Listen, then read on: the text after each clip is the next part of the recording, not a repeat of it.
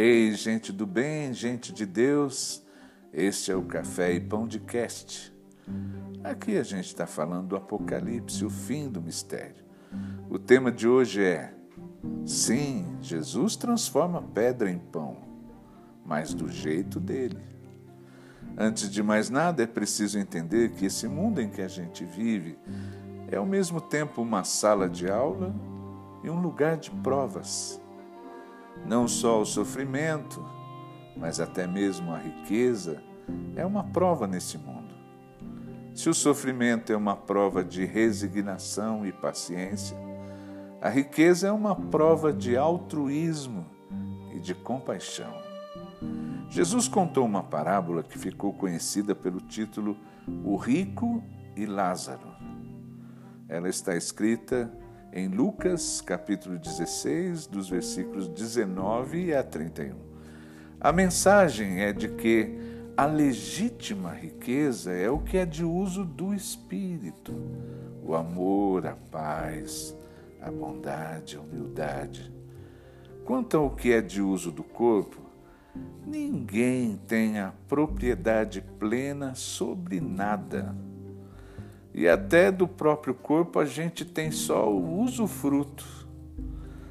Você não vê um enterro onde o carro fúnebre é seguido por caminhões de mudança cheio de coisa, ou por carros fortes com dinheiro. Né? Na parábola, o pobre morreu e lá na outra dimensão estava em deleite. O rico morreu e estava em tormento não porque era rico. Ninguém é mal-aventurado só por ser rico. Para ser humilde não é preciso ser pobre. Possuir riqueza é diferente de ser possuído pela riqueza. E não é preciso ter muita riqueza para ter uma relação mesquinha com ela. A miséria por si só não é uma virtude.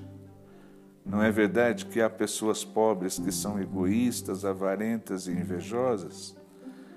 E egoísmo, avareza e inveja são as mais feias e tristes das misérias. Não. O rico estava sendo atormentado por ter desprezado o pobre miserável à sua porta, que só estava lhe pedindo as migalhas da mesa que caíam no chão. Nesses dias da pandemia, eu ouvi uma jornalista comentando: a fome mata mais pessoas no mundo do que o coronavírus. Até o momento, isso é verdade. Isso me levou a pensar.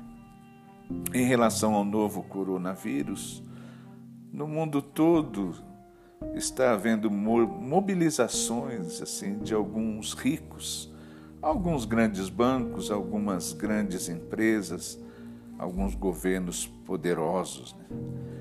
Né? Essa gente está se mobilizando para socorrer os mais pobres. Já imaginou se tivesse acontecido esse tipo de mobilização mundial para acabar com a fome no mundo? Eu acredito que acabaria com a fome e também diminuiria muito a desigualdade social na minha maneira de pensar, eu acho que é até natural. Eu acho natural a desigualdade decorrente da aptidão, da inteligência, da disposição para o trabalho e da previdência de cada um. Uma pessoa tem mais aptidão, é mais inteligente, tem mais disposição para o trabalho, é mais previdente do que a outra. E assim, materialmente falando, ela se dá melhor na vida do que a outra pessoa, na minha maneira de ver, isso é muito natural. O que não é natural é a desigualdade que decorre do egoísmo e da ganância. Gandhi, eu sou admirador de Gandhi, o Mahatma, a grande alma. Gandhi disse assim: a terra produz o suficiente para saciar a necessidade de todos, mas não a ganância de todos. Jesus, eu me esforço em ser seguidor de Jesus. Jesus pregou a justiça social à base do que está escrito em 2 Coríntios, capítulo 8, versículo 15. Ao que muito colheu, não sobrou. Ao que pouco colheu, não faltou. Quanto a transformar pedra em pão, por um lado, Jesus recusou e continua se recusando a fazer isso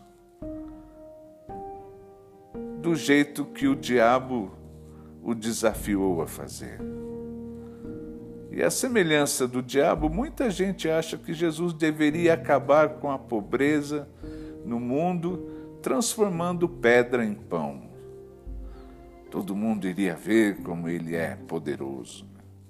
Está escrito no capítulo 4 de Lucas que o diabo disse a Jesus: Manda que essa pedra se transforme em pão.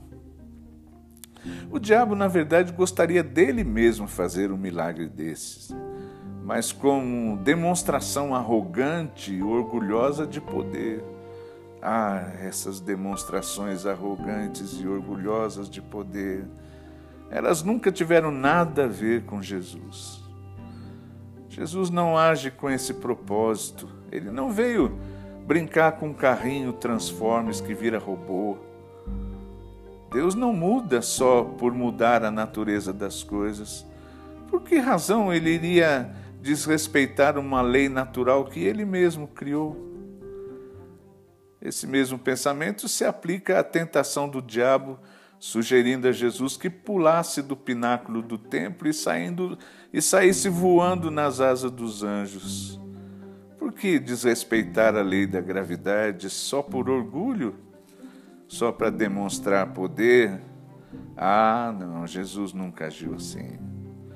Quando pessoas lá no meio da multidão gritavam para ele: Ei, que milagre o Senhor vai fazer para a gente hoje? Ei, o que vai ser?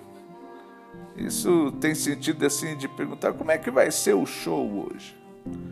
Jesus olhava assim olhava para eles com um olhar significativo e respondia: eu não vou fazer nenhum milagre. Nenhum mesmo. Por esse motivo, não. De cinco pães, Jesus fez surgir mais pães. De dois peixes, fez surgir mais peixes, naturalmente.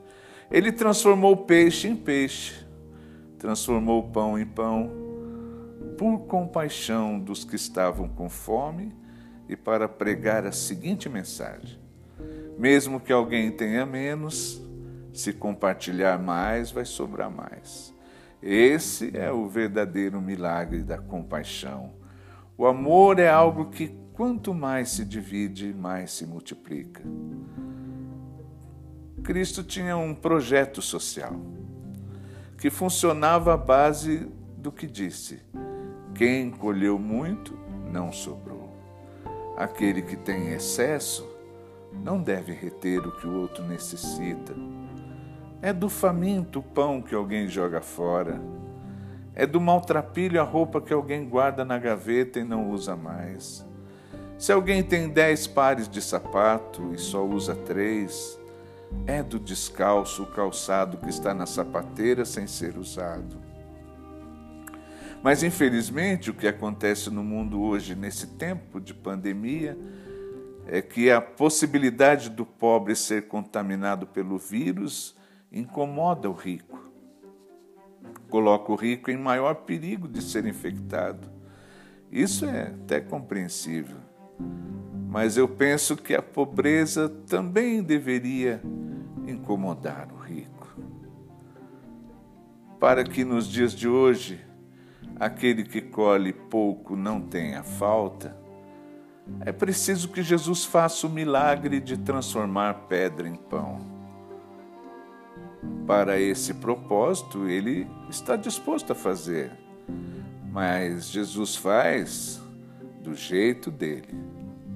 E como é esse jeito? Jesus tão somente transforma o coração de pedra em um coração sensível.